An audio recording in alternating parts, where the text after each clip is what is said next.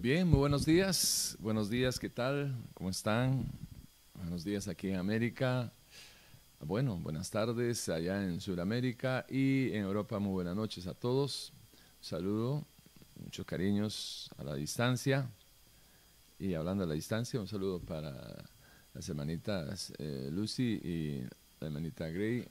Muchos cariños y que tengan un fin de mes excelente siempre en sintonía y les enviamos un fuerte saludo aquí desde Costa Rica. Saludos para todos los que nos acompañan en este nuestro culto dominical de la iglesia Efesios 4:23.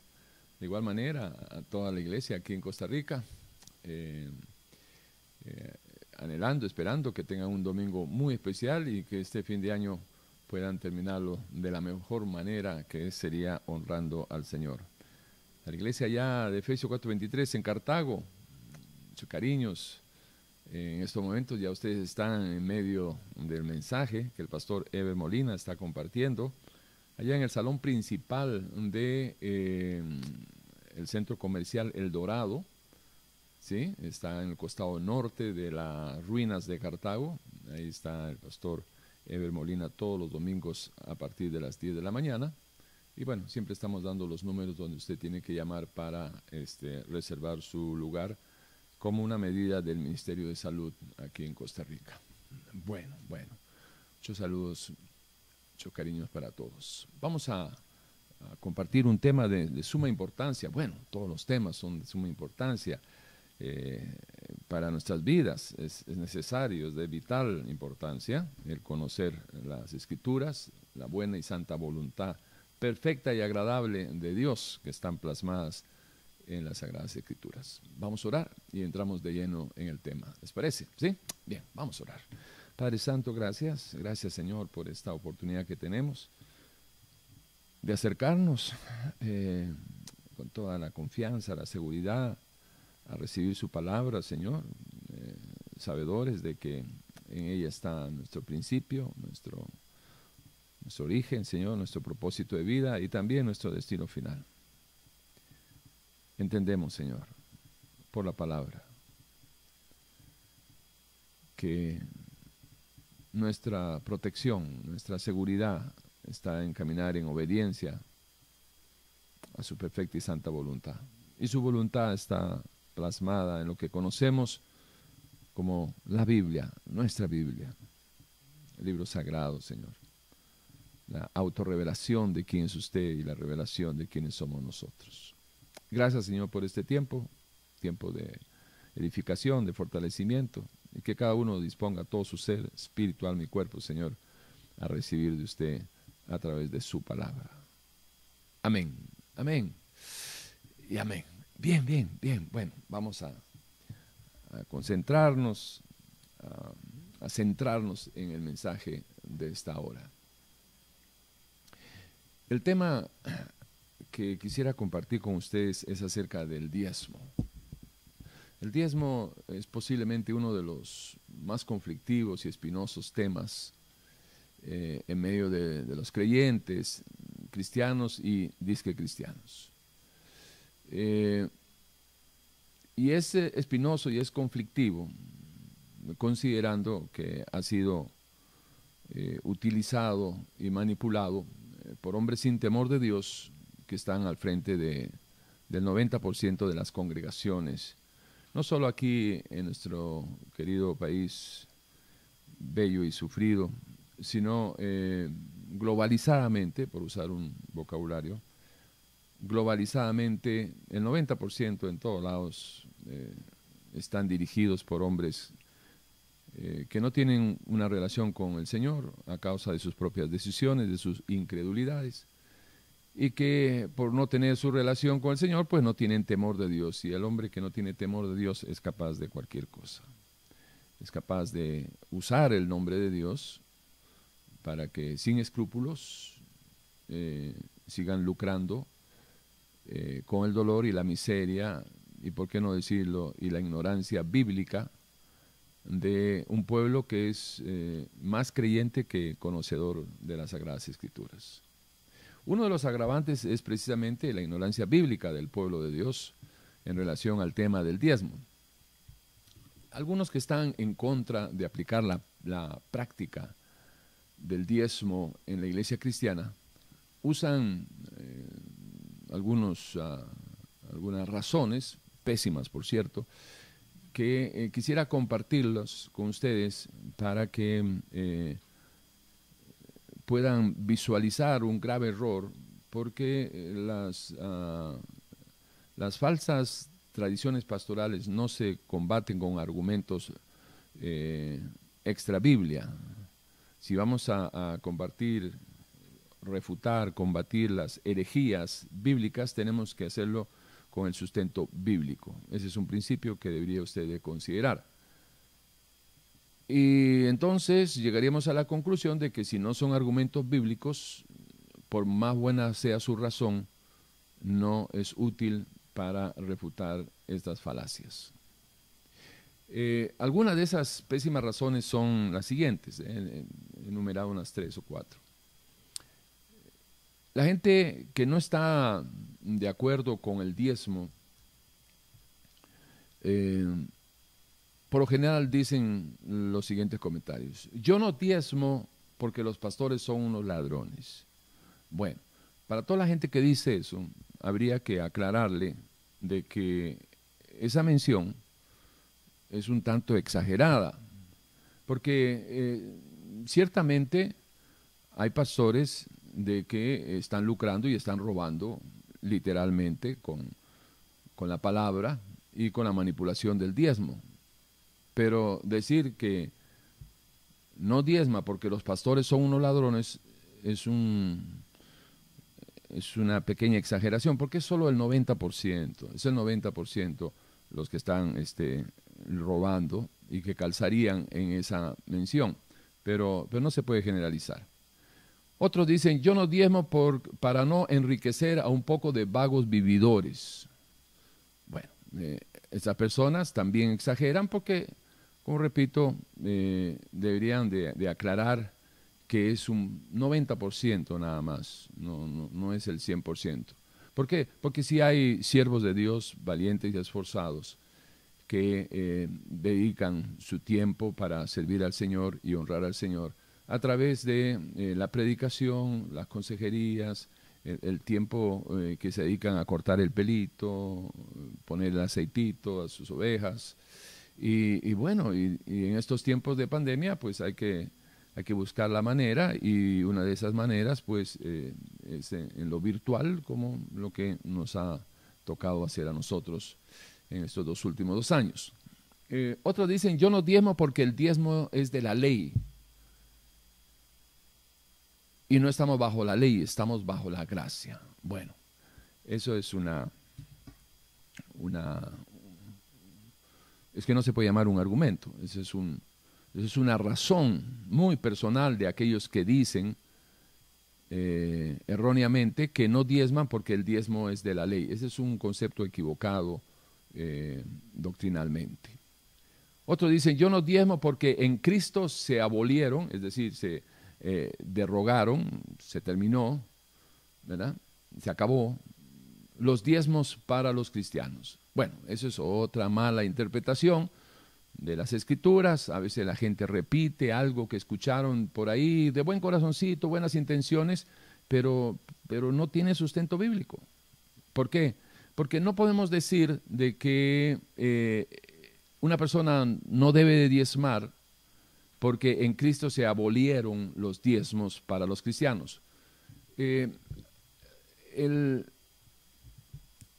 en el en el contexto de, que algo sea uh, derrogado, que algo llegue a su término, como en este caso usando la palabra que, en Cristo se abolieron, se abolió eh, los diezmos para los cristianos, no cabe por la sencilla razón de que el diezmo nunca fue para los cristianos.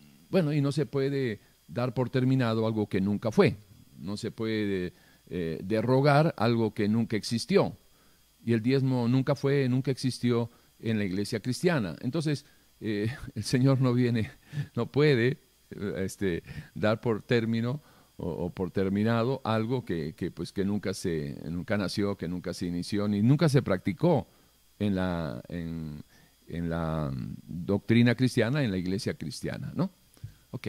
Entonces, estos son los que, eh, con estos son los, eh, las razones, hay que aclarar que no son argumentos bíblicos, pero son las razones que la gente usa, eh, pues equivocadamente, usa para decir que el diezmo no es para los cristianos.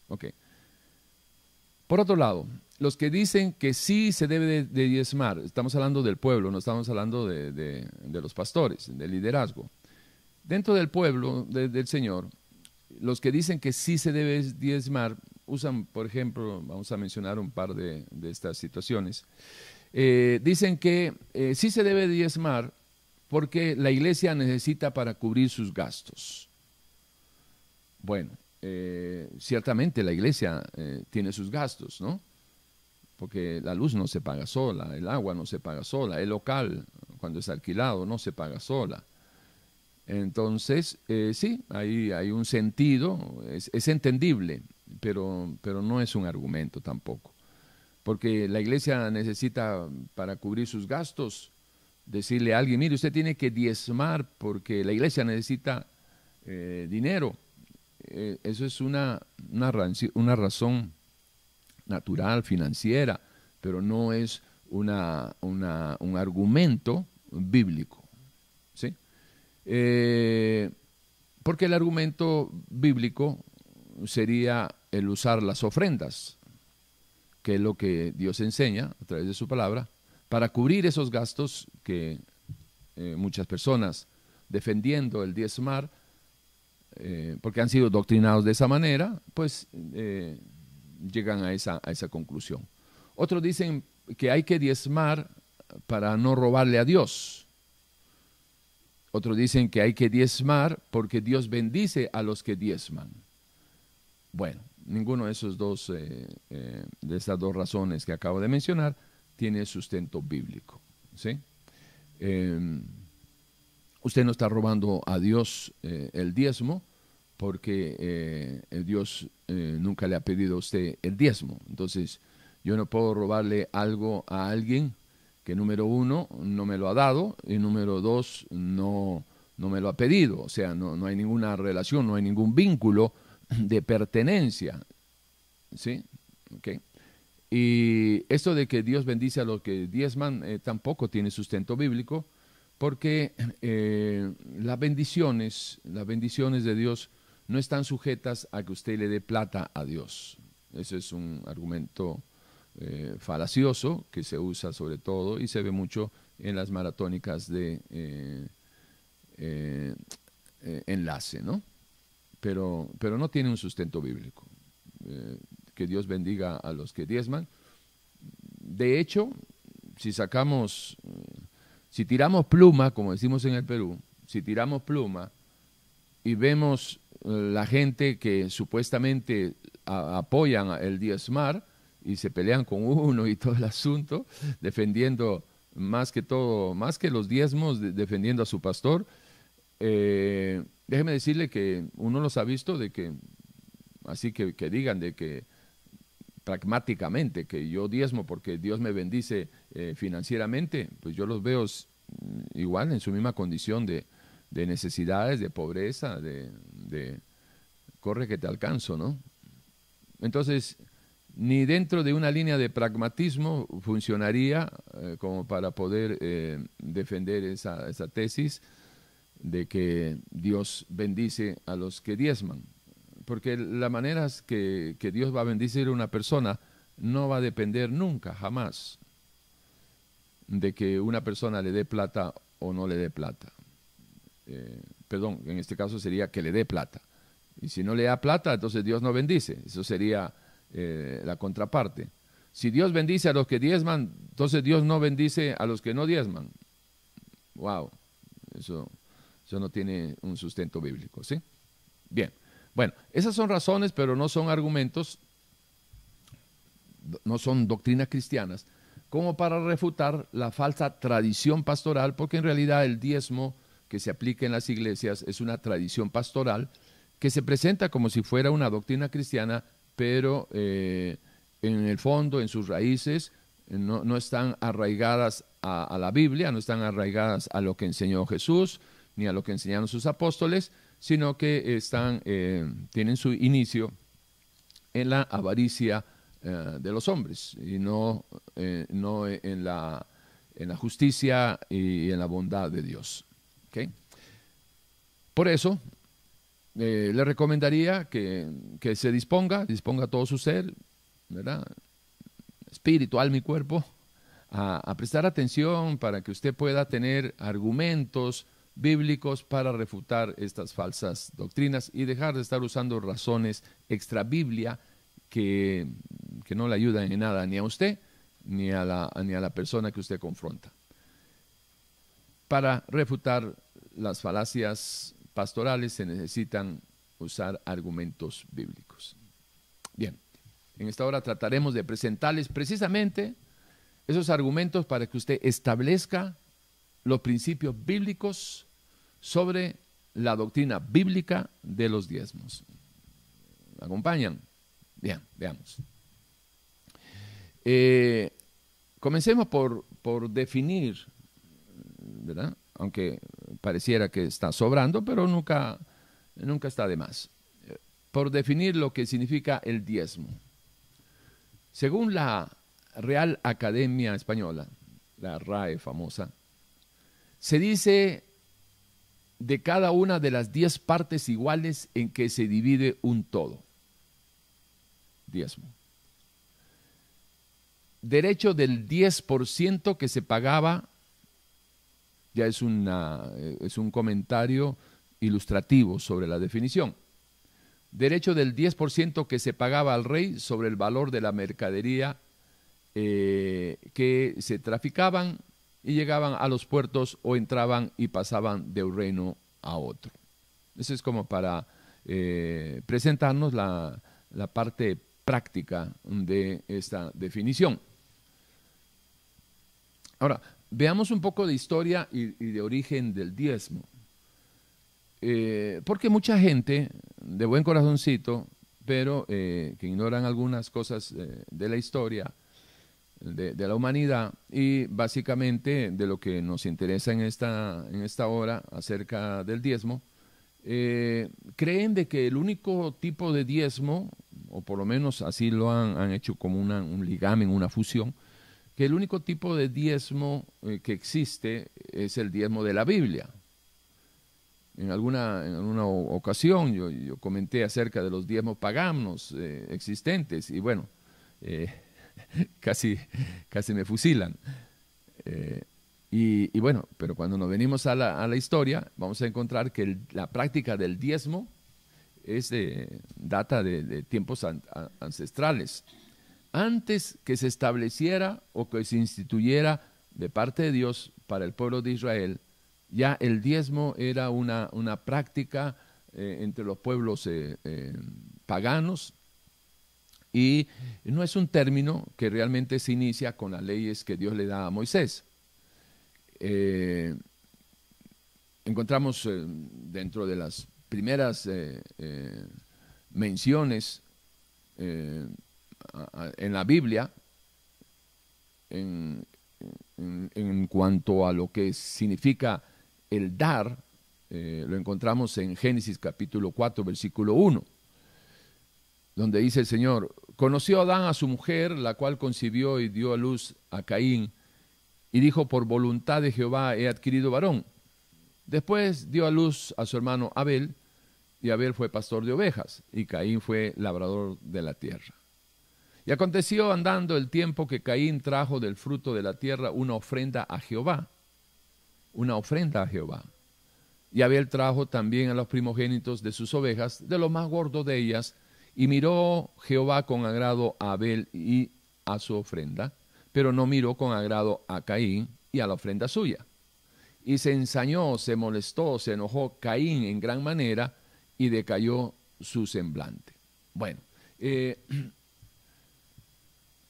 menciono, menciono el, caso de, Caín y Abel antes de referirme a, algunos lugares eh, contemporáneos con, con, Abraham, donde aparece también por primera vez eh, en Génesis 14 eh, la mención del diezmo, que no tiene nada que ver con el diezmo de Moisés y el diezmo de que, que mejor dicho, el diezmo que Dios estableció a través de Moisés para su pueblo.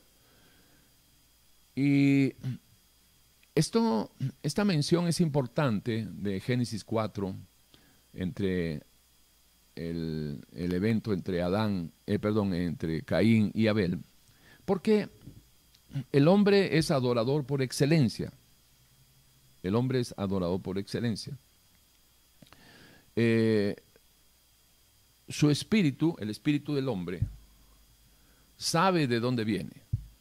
Porque recuerde que Dios establece de que cuando una persona muere físicamente es precisamente porque el espíritu, el soplo de vida, no estamos hablando del Espíritu Santo, el soplo de vida sale de ese cuerpo físico y vuelve a Dios que es quien lo dio. Si el espíritu vuelve a Dios que es quien lo dio, entonces el espíritu sabe de dónde viene, de Dios mismo, del Dios creador. Entonces, ese cuerpo, sin el espíritu, deja de tener signos vitales, o sea, eh, eh, lo que se conoce como la muerte física. Y luego vuelve al polvo porque del polvo viene. Y tenemos el tercer elemento del ser tripartito del ser humano, que es el alma. Y dice la Biblia que eh, el alma es la que va a ser juzgada es la que se va a presentar delante de Dios. El ser humano, eh, dentro de las facultades que, reúne para que podamos llamar a algo eh, en esencia alma, tiene que ver con las facultades y capacidades que Dios, el Dios creador, puso en el hombre de las cuales dice Eclesiastés 3:11 que hay muchas cosas que el hombre no ha entendido, de la eternidad que Dios ha puesto en el hombre y que el hombre no ha entendido lo que tiene. Bueno, tenemos la capacidad de pensar, de razonar, el libre albedrío, voluntad propia, sentimientos, capacidad para expresarlos, etcétera, etcétera. El cúmulo de esas facultades es lo que se conoce como el alma. Es decir, tener conciencia de que existe o de que usted existe es eh, un resultado, un fruto de eh, las funciones de su alma, ¿sí? de lo que acabamos de mencionar. Entonces, el alma eh, llega a caer en la idolatría porque una, una, una, parte de, de, ese ser integral, ¿verdad? espiritual, mi cuerpo, de toda criatura, una parte que es el espíritu, sabe de dónde viene, que viene de Dios.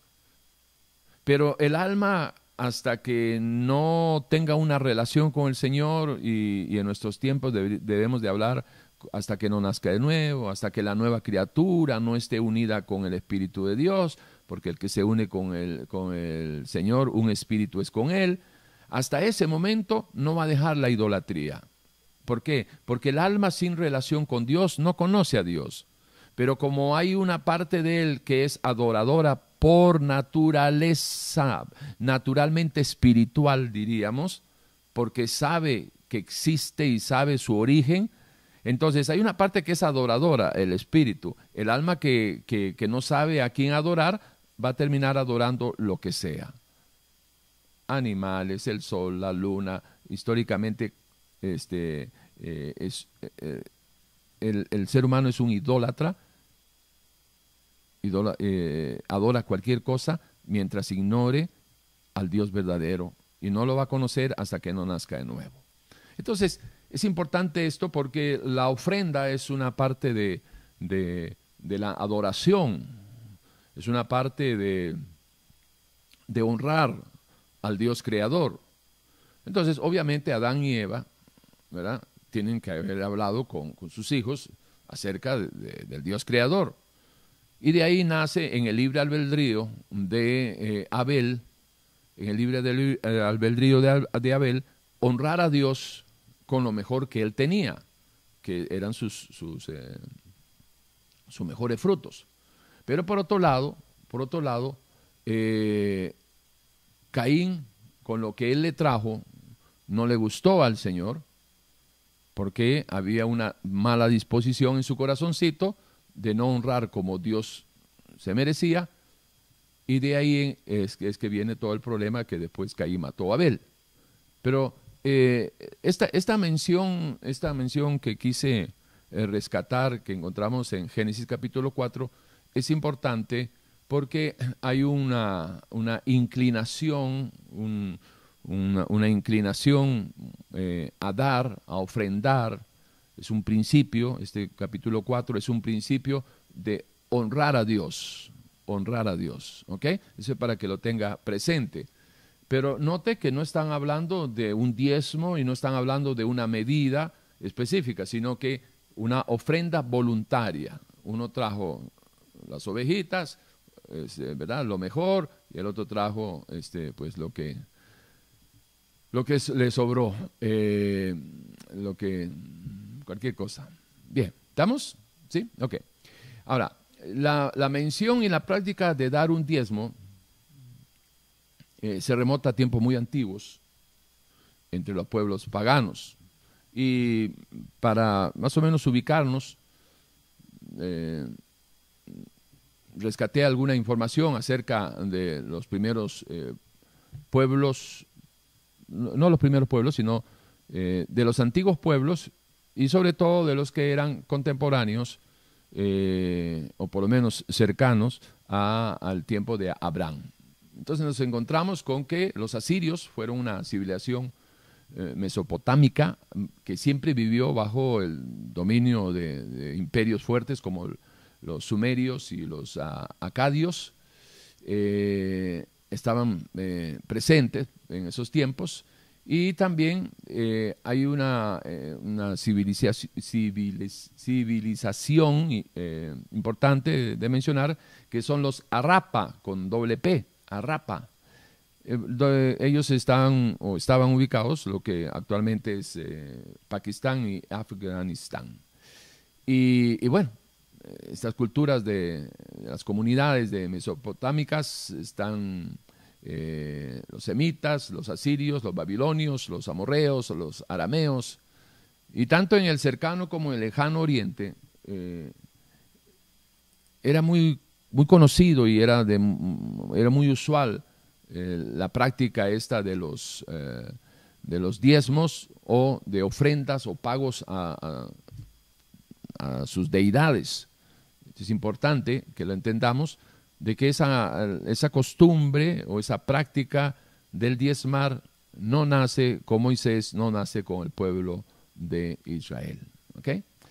Entonces, eh, también hay que eh, este, señalar de que dentro de esas prácticas de diezmos y ofrendas a, los diferentes dioses y deidades paganos, eh, también hay que incluir las ofrendas tanto de humanos como de animales, sacrificios de humanos y animales. Ok, vamos a ver. ya habiendo señalado por lo menos una pequeña reseña de, sobre los orígenes del, diezmo, del concepto del diezmo y la práctica del diezmo, quisiera mencionarle, ya en lo que a nosotros nos eh, respecta, eh, los tipos de diezmos que existen para que usted pueda entender la diferencia y no dejarse manipular cuando los pastores mañosamente los tratan de utilizar y distorsionar para sacarle su dinero. Me imagino que ustedes han, encontrado, han escuchado de eh, de Abraham con Melquisedec, ¿no? Ese es uno de los pasajes eh, favoritos, hay varios. Este es uno de los pasajes favoritos de, los, ah, de los pastores eh, engañadores, que le dicen que así como oh, Abraham le dio el diezmo de todo a Melquisedec, así usted también tiene que dar el diezmo. Ahora, fíjese lo que realmente, bíblicamente, eh, cómo usted puede refutar esa, esa, mentira, porque es una mentira. Eh, Génesis capítulo 14, del versículo 17 al 20, les recomiendo que vayan tomando nota, o si no, después ven otra vez el video. Génesis, Génesis 14, del 17 al 20, dice lo siguiente. Cuando volvía de la derrota que ellos, eh, Abraham había vencido a Kedolor, Kedorlaomer, ¿verdad? Un, un, rey que junto con otros reyes que se habían unido y habían este, eh, derrotado a otros reyes y habían tomado eh, a Sodoma eh, cautivo, con prisioneros, y Lot, su sobrino, el sobrino de Abraham, vivía en, Sodoma. Entonces él, su familia y sus bienes estaban, habían sido hechos prisioneros por este rey y los reyes que lo acompañaban.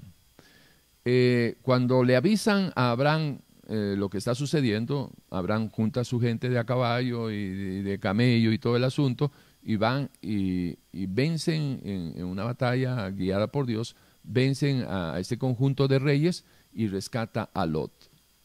Dicho eso, en el versículo 17, leo otra vez para ustedes, ya retomados en el contexto, cuando volvía de la derrota de Kedorlaomer y de los reyes que con él estaban, Salió el rey de Sodoma a recibirlo al valle de Seif, sabe, perdón en español, que es el valle del rey.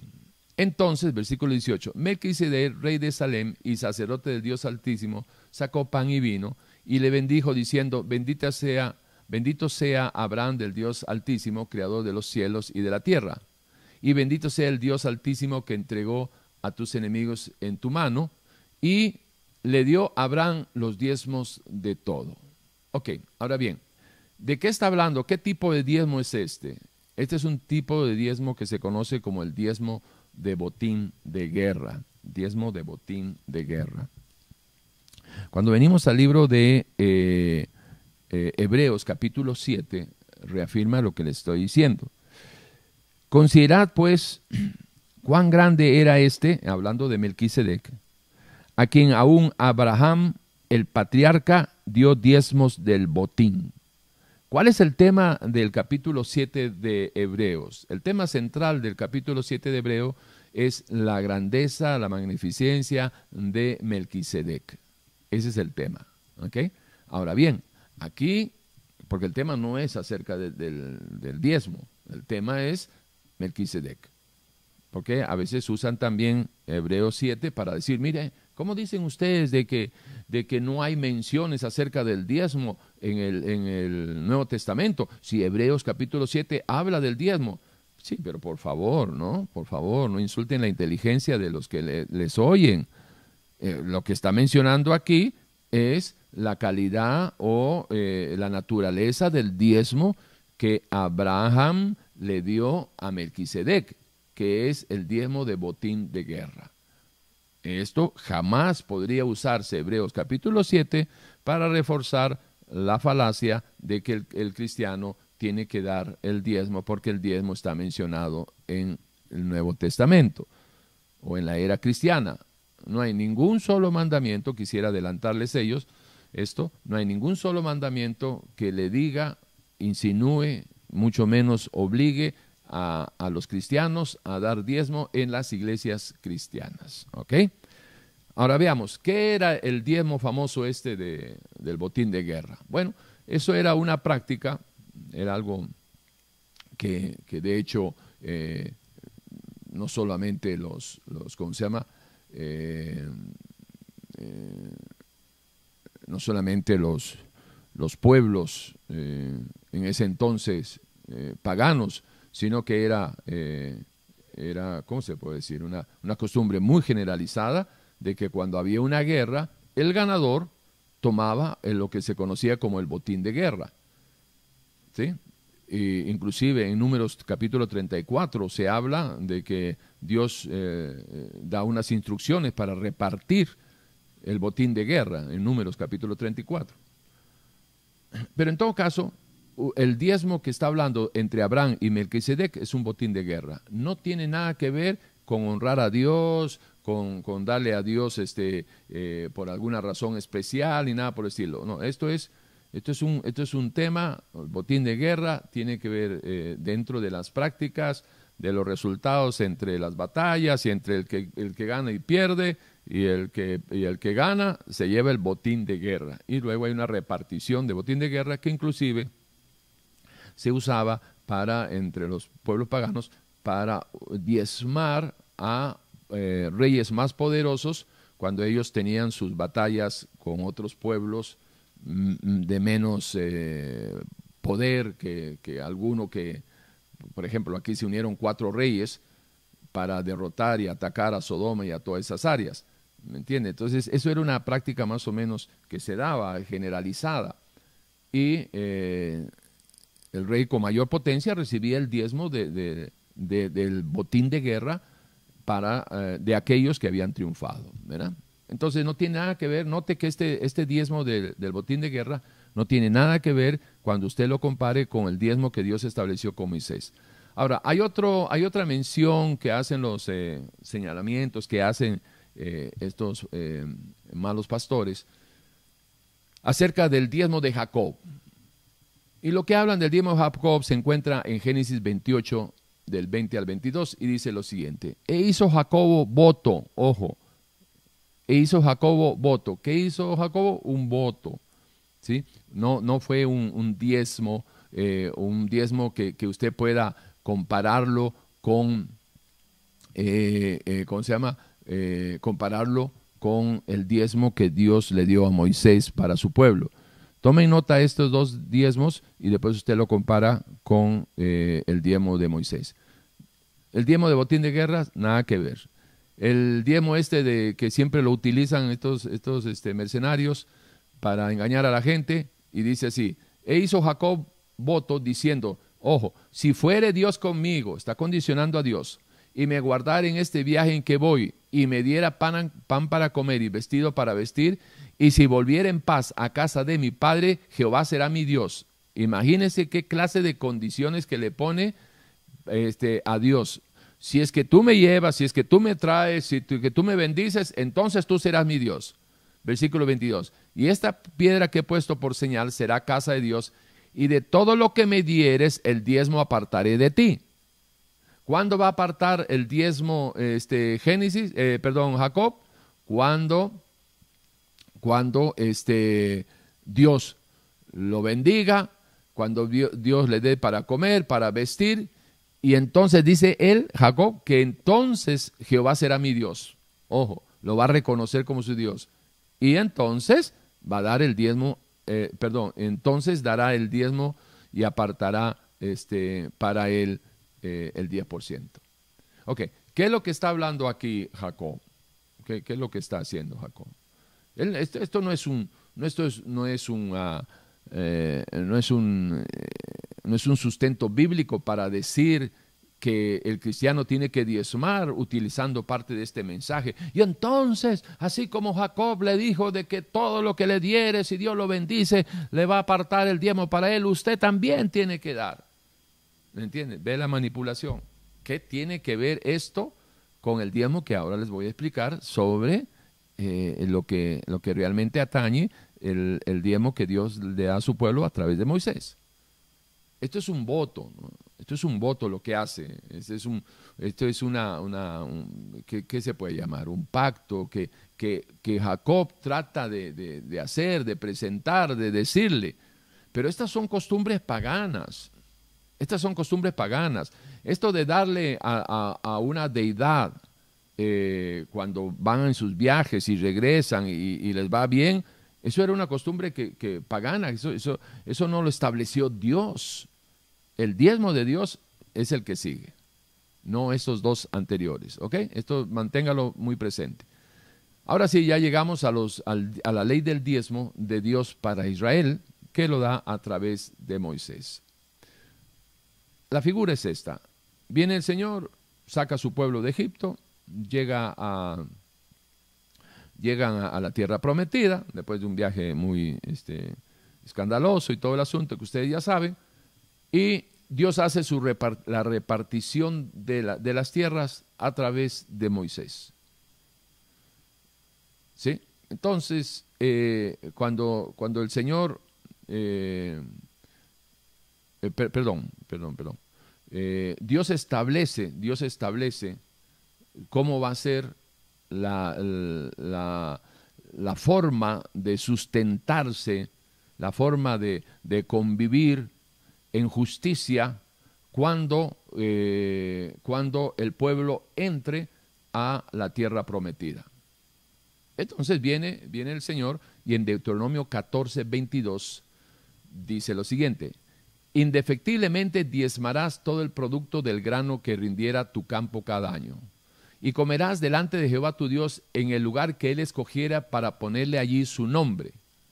El diezmo de tu grano, de tu vino y de tu aceite, y las primicias de tus manadas y de tus ganados, para que aprendas a temer a Jehová tu Dios todos los días. Y si el camino fuera tan largo que no puedas llevarlo por estar lejos de ti, el lugar que Jehová tu Dios hubiera escogido para poner en él su nombre, cuando Jehová tu Dios te bendijera, entonces lo venderás y guardarás el dinero en tu mano y vendrás al lugar que Jehová tu Dios escogiere y darás el dinero por todo lo que deseas, por vaca, por oveja, por vino, por sidra eh, o por cualquier cosa que tú desearas y comerás ahí delante de Jehová tu Dios y te alegrarás, ahí eh, tú y tu familia. Ok, esto es importante porque eh, cuando ustedes recuerden de que los pueblos, los pueblos, cuando el pueblo de Israel celebrando en Jerusalén sus fiestas, traían, traían eh, sus ovejas y sus palomos, dependiendo ¿verdad? De, lo, de cada uno, pero venía gente también con dinero y compraba ahí en el templo, a la entrada, compraba ahí el animalito que le correspondía según sus, sus creencias. Y de ahí es que recuerden que Jesús se enoja porque habían hecho la casa de su padre como, un, como una casa de mercado, como ¿verdad? estaban denigrándolo, pero no porque estaban violando esta ley, porque esta es una ley, sino porque estaban, este, estaban eh, lucrando, estaban haciendo negocio, entonces eh, habían levantado los precios para usar nombres, eh, perdón, un vocabulario moderno habían levantado los precios por la demanda que, que, había, ¿no? Y, claro, eh, todos lo subieron y estaban explotando a la gente que venía, que habían vendido en sus lugares lejanos, vendieron su animalito y venían a comprar uno ahí en Jerusalén. Entonces, eso, es lo que para explicarles por qué es de que el Señor se, se enoja y no se enoja porque estaban vendiendo, se enojan porque estaban lucrando, porque le estaban robando a la gente con precios alterados. ¿okay? No hagan de mi casa una casa de, mercado y todo el asunto. Versículo 27, dentro de, la ley que está estableciendo el Señor con sus diezmos. Y no desampararás al levita que habitare en tus poblaciones porque no tiene parte ni heredad contigo. Al fin de cada tres años sacarás todo el diezmo de tu producto de aquel año y lo guardarás en tus ciudades. Y vendrá el levita que no tiene parte ni heredad contigo, y el extranjero, y el huérfano, y la viuda. Ese es el alcance del diezmo. ¿sí? Eh, el diezmo eh, Dios lo estableció para los levitas, los sacerdotes y sus familias, eh, porque ellos se dedicaban exclusivamente a, trabajar para el, tabernáculo de Dios, para, para, trabajar, digamos, de intermediarios entre Dios, ¿verdad? Y el pueblo, eh, en el sentido de servirles para los holocaustos y, y, esa era la razón de, la existencia de los levitas, de los sacerdotes y sus familias. Ellos no tenían heredad, Dios no le dio a ellos tierra. La heredad de los levitas, los sacerdotes, de los que le servían a Dios, era Dios mismo. La heredad de ellos era Dios. Pero Dios había establecido que las once restantes tribus le dieran a, los levitas y a sus familias y a los sacerdotes y sus familias, levitas, sacerdotes y sus familias, les dieran eh, el diezmo del fruto de sus campos y de sus ganados.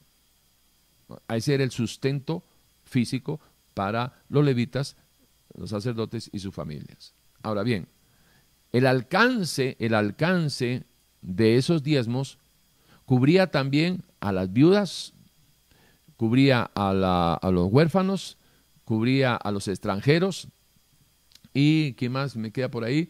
Eh, huérfanos y viudas, extranjeros, me falta uno, huérfanos, viudas, extranjeros y a los pobres.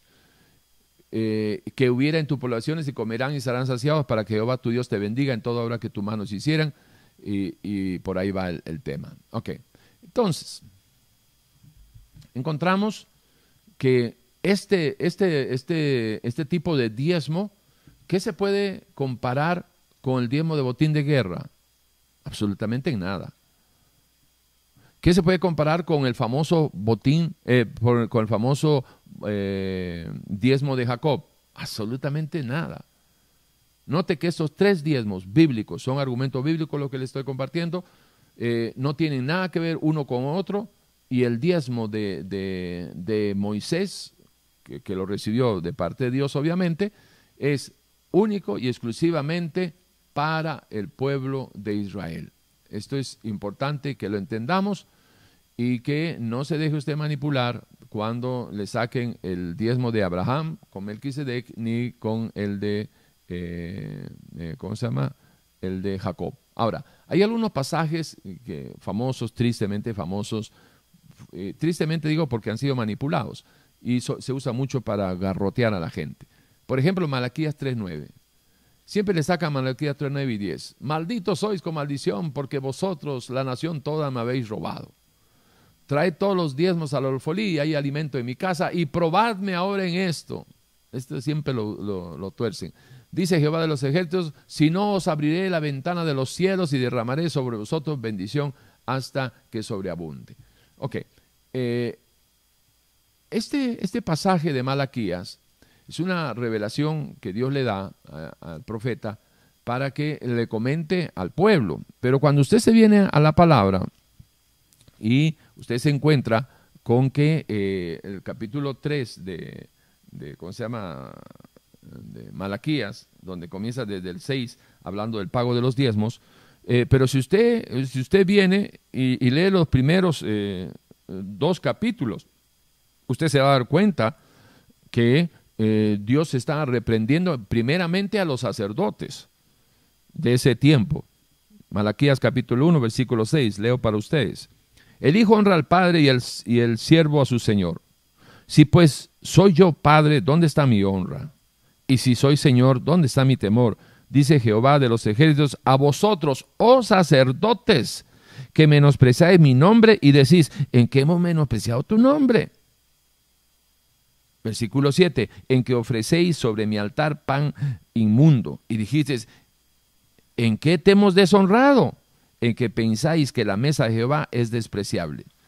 Y cuando ofrecéis el animal ciego para el sacrificio, ¿no es malo? Así mismo cuando ofrecéis el cojo o el enfermo, ¿no es malo? Preséntalo pues a tu príncipe.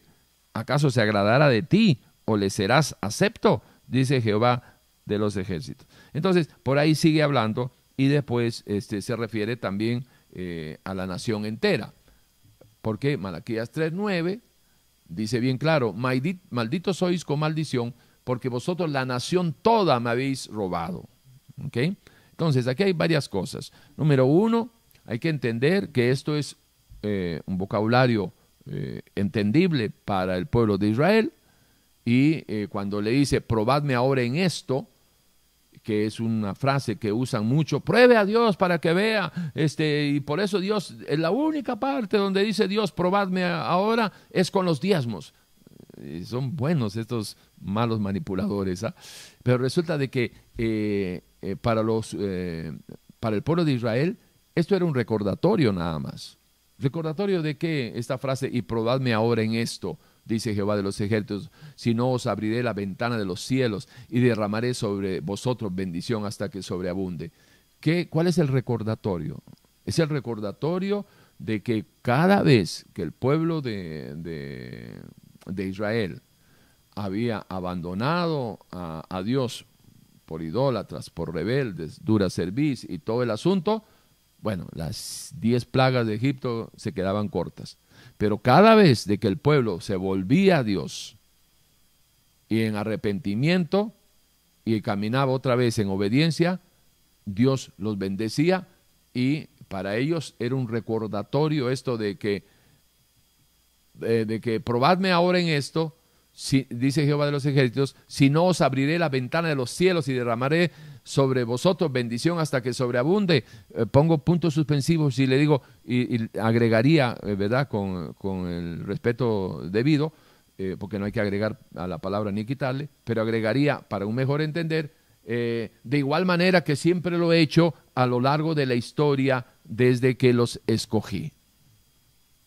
Dios siempre ha bendecido a su pueblo cuando el pueblo, el pueblo de Israel, cuando el pueblo se ha vuelto a él. Siempre mandó un libertador, siempre mandó el sustento, los guió con una nube en el día, con la columna de fuego en la noche, les dio de comer este, el maná, eh, todo.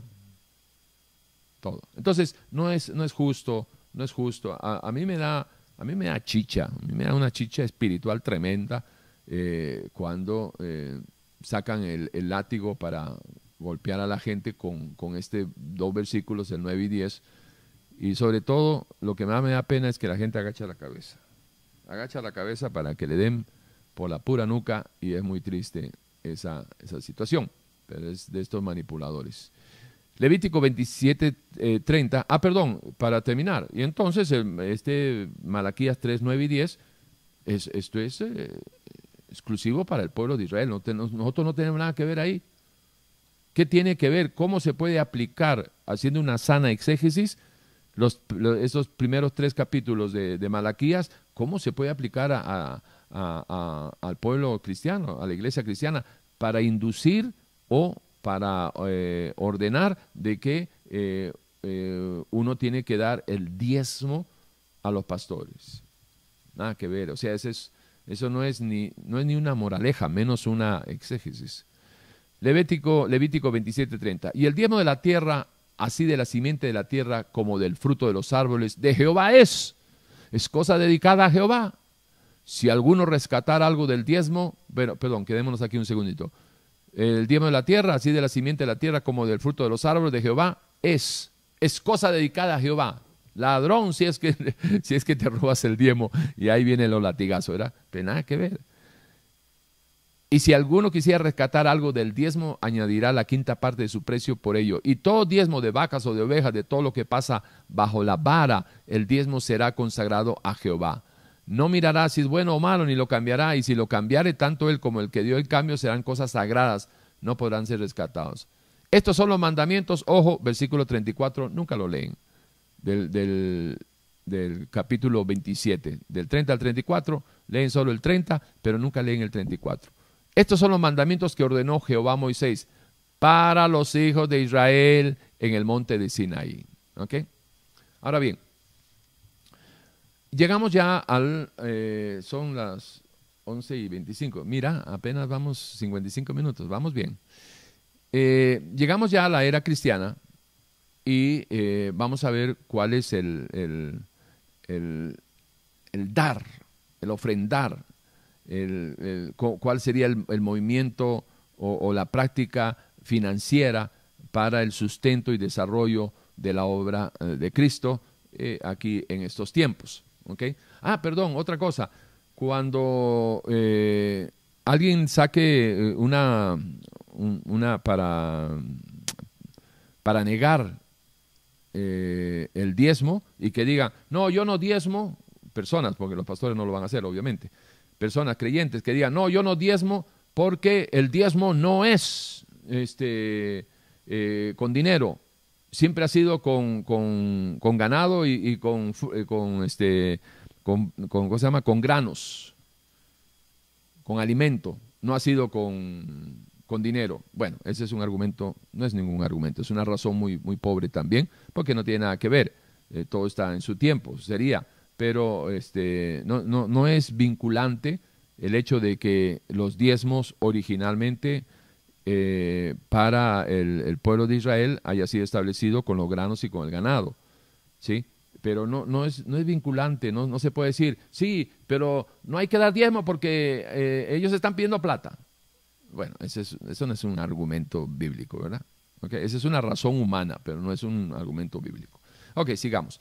Entonces, llegamos al, tiempo ya del Señor y en la era cristiana sí usted puede defender el argumento bíblico de que no hay un solo mandamiento, uno solo, de que Jesús o sus discípulos hayan enseñado de que la iglesia cristiana, ni de esos tiempos ni nunca, ha utilizado el diezmo que fue establecido para Israel, lo digo muy claro, para eh, aplicarlo también al, sustento y el desarrollo y el mantenimiento de la iglesia cristiana. Nunca se enseñó eso, nunca.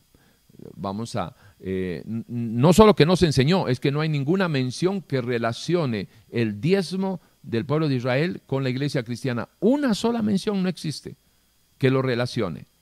Entonces, hay, hay pastores que dicen, ¿cómo vas a decir eso de que no hay una mención en la Biblia? Y entonces, este, y le sacan a usted Mateo 23, 23. Pero fíjese qué es lo que dice Mateo 23, 23. Hay de vosotros escribas y fariseos. ¿Con quién está hablando? Con escribas y fariseos. No está hablando con el cristiano, no es un mensaje, no es una doctrina, no está, no está dando un sermón, está eh, confrontando a los escribas y fariseos, es decir, a los judíos.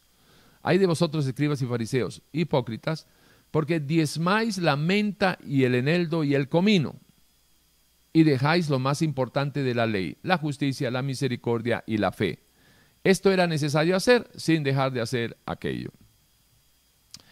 Eh, ¿Qué es lo que está hablando? Bueno, en el contexto lo que le está diciendo nuestro Señor Jesucristo a, estos judíos no cristianos, le está diciendo de que eh, están cumpliendo la ley hipócritamente, porque están diezmando la menta, el eneldo y el comino, y dejan lo más importante de la ley, es decir, por favor, en el buen sentido de la palabra, no, no le agregue ni le quite, en el espíritu de la ley, es decir, en lo que, en la intencionalidad de Dios sobre el diezmo para el pueblo judío, lo están dejando a un lado y están cumpliendo únicamente por lo legal, pero no, eh, no hay en sus corazones, no hay en sus prácticas, no hay en sus vidas lo moral de, la ley del diezmo, de, la justicia, de la, de la misericordia y de, lo que, de la fe que produce el diezmo.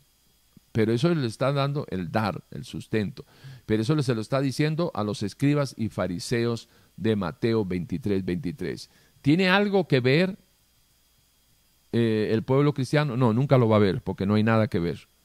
El pueblo cristiano, la iglesia cristiana no tiene nada que ver eh, con eh, Mateo 23, 23. Ahora, permítame explicarle qué es esto de dejar lo más importante del espíritu de la ley. Porque el espíritu de la ley, eso es lo que no ha cambiado, porque Dios es inmutable. La palabra es la misma de ayer, hoy y siempre. Pero ¿por qué la palabra de Dios es la misma de ayer, hoy y siempre, al igual que Jesucristo es el mismo de ayer y de hoy? Este, ¿Por qué? Porque no hay mutación eh, en, en la esencia, de, en el Zoe de Dios, ni en su voluntad expresada. Entonces encontramos en que en el espíritu de la ley, en la intencionalidad de Dios al establecer la ley del dar, del ofrendar, del diezmar, todo incluido ahí en, en, en, se llama? en el Sinaí, que se la dio a Moisés, encontramos de que hay tres, eh, tres, tres, eh, eh, tres, esencias, tres elementos de, de, parte de, nuestro Señor, del Zoe de Dios, que se lo comparte a la gente. Y es la justicia, la misericordia y la fe. Vamos a ver. ¿Por qué dijo el Señor, han dejado lo mejor de la ley, lo mejor de, la intención de Dios cuando estableció el diezmo? Se lo está diciendo a los escribas y, a los fariseos. Bueno, ¿usted no cree que es justo, la justicia, lo primero que menciona Dios, ¿ustedes no creen que es justo de que el que tiene sus tierras, porque estamos con, hablando con el, con, con el pueblo de Israel, ¿verdad? el confrontamiento es Jesús con los, con los judíos, eh, escribas y fariseos. ¿Ustedes no creen que, que el que tiene debe dar al que no tiene? Es un acto de justicia. Obviamente con el buen sentido de la palabra, ¿no?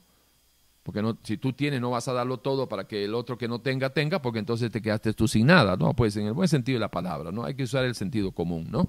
Ok. Pero, ¿no creen ustedes de que sería un acto de justicia que el que tiene dé al que no tiene, es decir, que apoye al que no tiene. ¿No creen que sea un acto de justicia? Bueno, eso lo, lo, en la omnisciencia de Dios lo estableció cuando le dio tierras a once tribus y a una tribu no le dio tierra para que tengan su sustento, sino que él mismo, por, por, por haber designado a los levitas sacerdotes y sus familias a servirle a él, eh, eh, puso como instituyó el diezmo a las once tribus para que eh, alimenten y sustenten físicamente, porque el, sustento espiritual de los levitas sacerdotes y su familia era Dios mismo. Pero ¿era justo o no era justo que los que tienen tierra y, la cosecha que Dios les daba no podían sacar un 10% para, para, para darle a las familias de, de los sacerdotes y a los levitas? con el alcance a los pobres, a los viudas, eh, a los, a los ah, huérfanos y a los extranjeros. Claro que es de justicia. Pero eso no lo practicaban ellos, los escribas y los fariseos.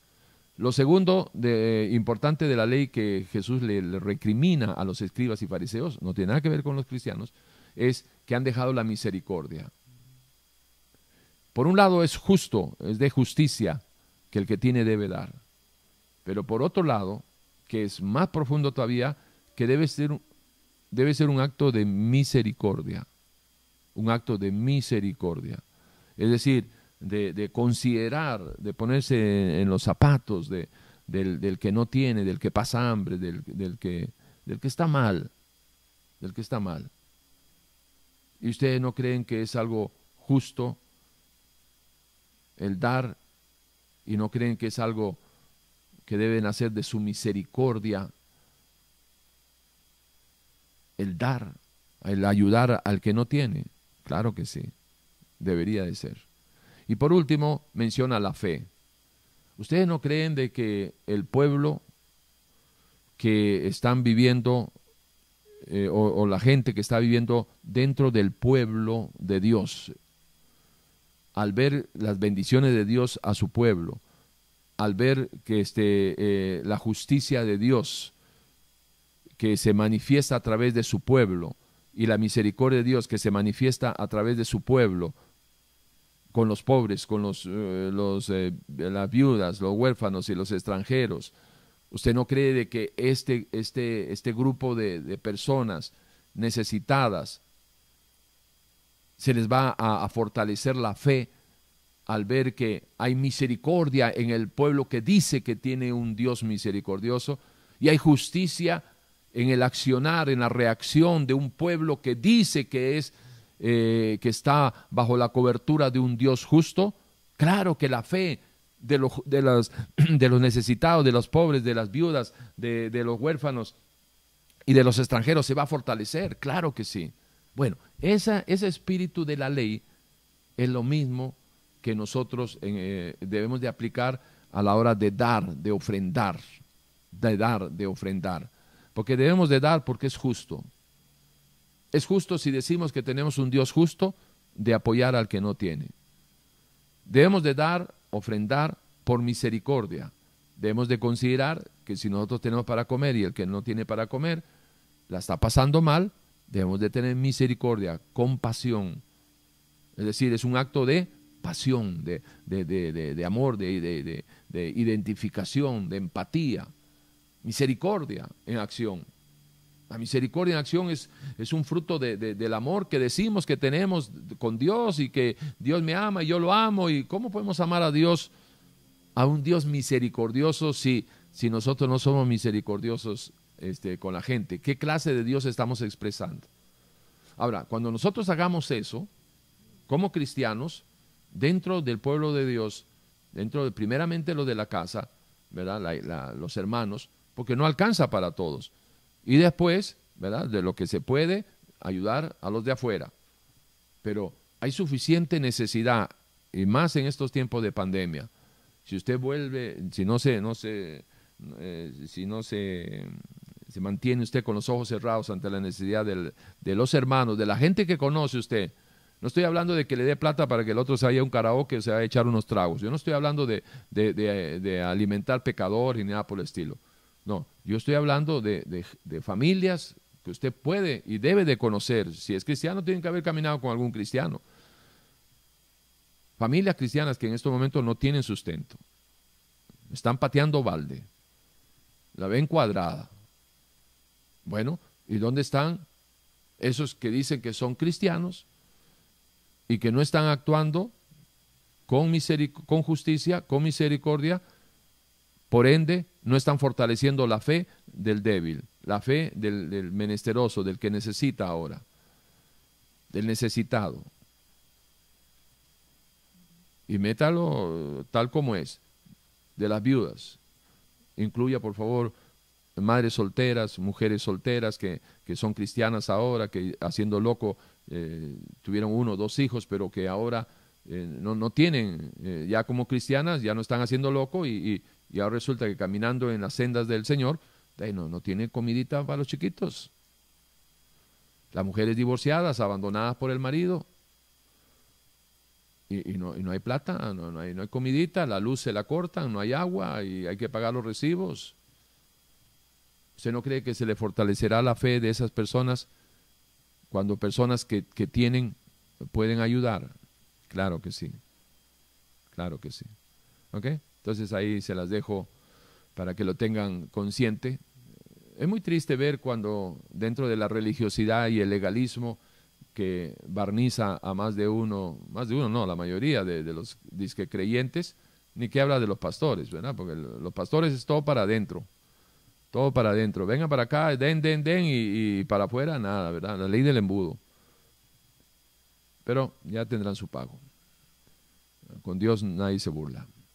Pero los que pueden y no ayudan, los que pueden y no ayudan,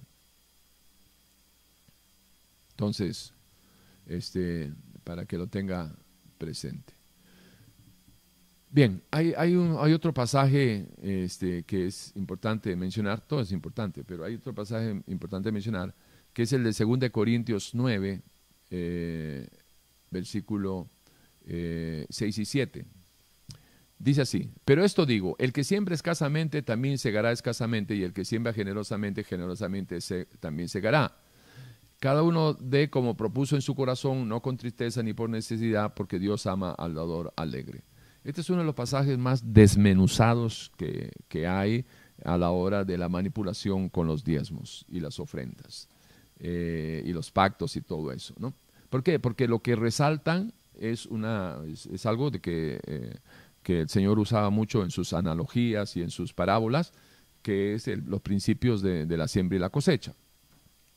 Entonces, eh, en su tiempo, pues todos le entendían lo que estaba tratando de decir. El que siembra escasamente también segará escasamente, y el que siembra generosamente, generosamente también segará. Eh, ¿Ok? Entonces ahí es donde empieza el, tema de que sí, que usted tiene que dar mucho, porque si da bastante, entonces Dios lo va a dar bastante, porque así como siembras, así vas a cosechar. Y, y, y, y eh, sobreenfatizan sobre enfatizan este versículo. Eh, segunda de Corintios capítulo 9, versículo 7, siempre eh, el énfasis lo ponen en que hay que dar abundantemente para cosechar abundantemente y que Dios ama al dador alegre. Pero resulta de que el Señor en su sabiduría, que no se le escapa nada, hay como una, hay como una espinita sembrada ahí, ¿verdad? En, el, en la niña de los ojos que, que, que, que, te va siempre a, a, esforzarte para poder ver bien, ¿verdad? Cuando hay algo que te molesta en el ojo, ¿verdad? Que te tienes que esforzar para poder ver bien. Sí, de la, misma manera lo encontramos aquí, muy sutil y, y elegantemente. Cada uno de, dentro del contexto, cada uno de como propuso en su corazón, no con tristeza, ni por necesidad, no por tristeza ni por necesidad. Usted no puede dar por necesidad, porque tiene. Usted no puede sembrar abundantemente por una necesidad. Y ahí está la contradicción. Usted no puede dar abundantemente por una tristeza para dejar esa tristeza, que se me fue el marido, que los hijos que están en la droga, que aquí, que allá, que no tengo trabajo y que no sé qué. Usted no puede sembrar abundantemente para cosechar abundantemente ni por necesidad, falta de trabajo, falta de salud, esto, el otro, ni por tristeza, algún problema familiar. ¿Se da cuenta cómo es la manipulación? Ahora bien, pero ¿qué es lo que sí enseña? ¿Qué es lo que sí enseña Dios en su palabra? 1 Corintios capítulo 16, versículo del 1 al 3. En cuanto a la ofrenda por los santos, haced vosotros también de la, de la manera, perdón, que ordené en las iglesias de Galacia. O sea, esto es un mandamiento. Esto era lo que doctrinaban los apóstoles. En cuanto a la, dice Pablo, inspirado por el Espíritu de Dios, en cuanto a la ofrenda para los santos, haced vosotros también de la manera que ordené en las iglesias de Galacia. ¿A quién le está hablando? A la iglesia de Corintios. ¿Sí? Versículo 2. Cada primer día de la semana, cada uno de vosotros ponga aparte algo, según haya prosperado, guardándolo para que cuando yo llegue no se recojan entonces ofrendas. Y cuando haya llegado a quien hubiereis designado por carta, a esos enviaré para que lleven vuestro donativo a Jerusalén. ¿Se dan cuenta? Las ofrendas. No es para enriquecerse ni, para estar comprando casas y propiedades para el pastor ni nada por el estilo, sino las ofrendas es para el sustento y el desarrollo de la iglesia. Sustento y desarrollo de la iglesia. Si hubiera algún pastor que va a recoger plata para una, para una, eh, para comprar una propiedad para la iglesia, porque siempre le dicen a la iglesia, ¿para qué vamos a estar siempre pagando alquiler? Compremos algo. Pues perfecto. Entonces, compren algo, pero que sea para la iglesia. Entonces, ¿cómo se puede defender el tema de comprar algo para la iglesia y no a nombre del pastor? Bueno, si hay alguna asociación que se haga, se haga con la, ¿cómo se llama? Con la, eh, con la, con la iglesia eh, que sea de turno, ¿sí? Entonces, eh, que se haga una, asociación y que haya membresía. Eh, cuando hay membresía en, una iglesia, que ninguna de las iglesias grandes lo tiene, cuando hay membresía dentro de la iglesia, entonces existe la figura de la asamblea. Y en todas asociaciones y, sociedades, la, asamblea eh, son soberanas, sobre todo en asociaciones, que, lo que a nosotros nos interesa por el tema. En una asociación cristiana, la, asamblea es soberana, es decir, se tira a votación cualquier proyecto y la, o, elecciones, ¿verdad? En las, eh, eh, ¿cómo se llama esto? En las reuniones eh, ordinarias y extraordinarias, asambleas ordinarias y extraordinarias, y se tira a votación. La asamblea es soberana. Se compra, se vende, se, o no se compra o no se vende. Punto, ya está. Pero en asociaciones que estos pastores manejan todos, con sus grandes propiedades y todo, son asociaciones que no tienen eh, membresía. Al no tener membresía, no tienen eh, asamblea. Al no tener asamblea, eh, se manejan todos los bienes a través de una junta directiva. Presidente, el pastor. Vicepresidente, la pastora. Eh, el secretario, el hijo. Tesorero, el otro hijo. Eh, el fiscal, eh, el sobrino. Y los vocales, el gato, el perro y el perico. Ya está. Entonces, ¿qué es eso? Bueno, eso es un negocio familiar. Eso es una sociedad familiar. Sin límites de suma. Lo más triste. Entonces, a uno le da pena cuando uno escucha que la gente dice, sí, es que estamos comprando para la iglesia, es que el pastor pidió 100 millones más para comprar no sé qué, eh, para la iglesia, para comprar otro lote para la iglesia, para hacer esto, para hacer una escuela para la iglesia. Y resulta que después que la iglesia tiene su escuela, ahora las iglesias, eh, los colegios este, cristianos son más caros que los colegios o están equiparados con los precios con, los, con la mayoría de los colegios privados. Y si usted no tiene plata, aunque usted haya, haya ofrendado durante años para, para, comprar esa propiedad, si usted no tiene plata, su hijo no va a, a esa escuela. Bueno, son parte de todos los abusos que existen.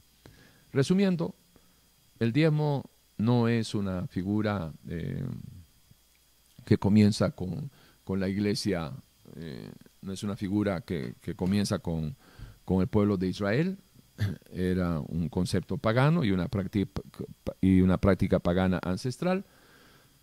El diezmo de Abraham con Melquisedec es de un botín de guerra. Eh, lo de Jacob fue un, voto este, pagano también que hizo, este, eh, ¿cómo se llama? Eh, Jacob, fiel a, las costumbres de los demás pueblos que cuando salían de viaje, pues se pactaban con sus dioses y sus deidades. Así que nada que ver.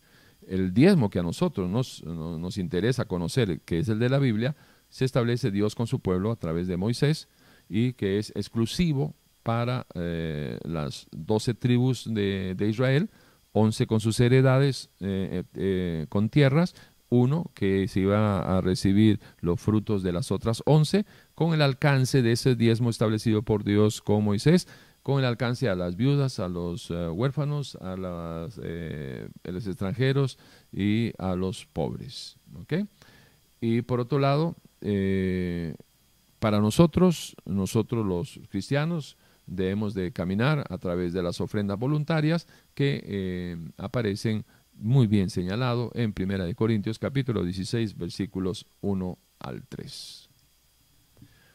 Hoy, si usted ha prestado atención, ya entendió, ya debe haber aprendido. Eh, es muy triste, a mí me da mucha pena eh, ver comentarios de gente que, ya nos han escuchado. Eh, tenemos este, un, un, un, video que se llama El diezmo en 20 minutos, que, está alrededor de los medio millón de visitas. Y, yo conozco gente que, que, ya lo han visto y todo, y cuando escucho sus comentarios, siguen usando lo mismo de antes. ¿Cómo cuesta arrancar una mentira? ¿Cómo cuesta arrancarle a la persona lo que cree cuando, cuando, aunque sea una gran mentira, pero si lo cree, cómo cuesta? Y estamos hablando de, argumentos bíblicos.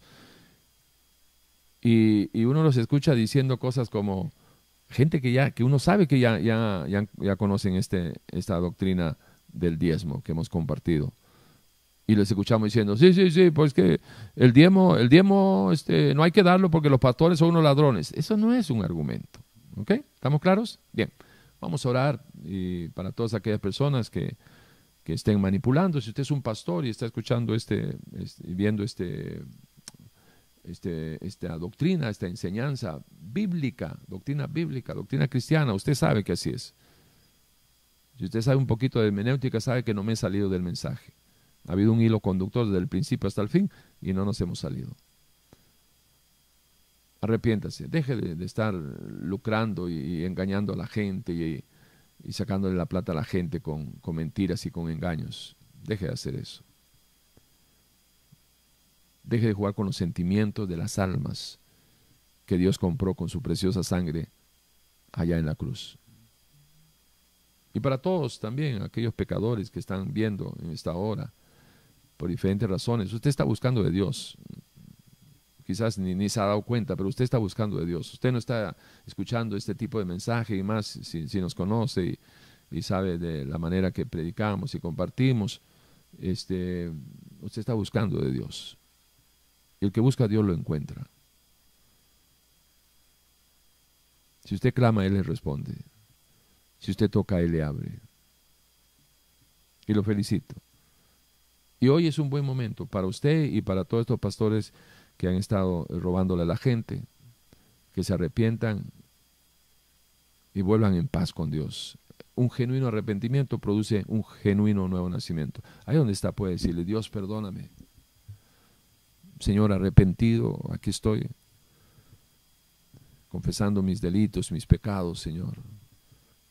En incredulidad he andado todos estos tiempos, porque eh, sé de muchas cosas que usted dice que no debemos de hacer y yo las he estado haciendo. La incredulidad me ha llevado a la desobediencia y hoy vengo a clamar por el perdón de mis pecados, Señor. Renuncio a ellos, renuncio a las prácticas de todo lo que me haya apartado y puesto en contra suya, Señor. Perdóneme, límpieme con su sangre preciosa y su Santo Espíritu, conforme a su palabra, venga en mí y haga de mí una, una nueva criatura, Señor. Para que pueda yo buscarlo a través de su palabra, conocerle, amarle, servirle, Señor, y, y adorarle en espíritu y en verdad, Señor. Gracias por este tiempo, gracias por esta oportunidad que he tenido de, recibir estos argumentos bíblicos, Señor. Voy a poder ayudar a otras personas a que puedan entender y abrir sus ojitos. Porque la verdad eh, lo hace libre a cualquiera, Señor. A cualquiera que quiera aceptarla. Gracias, Señor, por ese perdón. Gracias por ese nuevo nacimiento conforme a su palabra, Señor. Amén, amén y amén. Bueno, bueno. hoy terminamos con el mensaje, pero usted inicia una nueva vida. Y aquellos que se están congregando eh, también. Eh, espero que la, que la palabra le haya alumbrado el entendimiento en relación al tema del diezmo. Los invitamos a que este domingo, 5 eh, de diciembre, nos reencontremos por este mismo medio a las 8 de la noche, porque nosotros vamos a estar eh, eh, predicando la palabra de Dios en, los 105.9 en su FM, en Radio Urbano, una frecuencia de Radio Nacional, una emisora de radio aquí en Costa Rica, pero enlazados con nuestro, nuestro canal en el cual usted nos está viendo, Iglesia Efeso 423. 8 de la noche hoy. La próxima semana, a partir de del lunes y viernes, lunes y viernes, 3 de la tarde, preguntas y respuestas. Eh, y bueno, próximo domingo al mismo horario, 10 y 30 de la mañana. Miércoles, eh, perdón, jueves 7 de la noche, 7 y 30 de la noche, jueves el estudio del libro de Romanos. Chao, cuídense. Bendiciones. Hasta la próxima. Chao.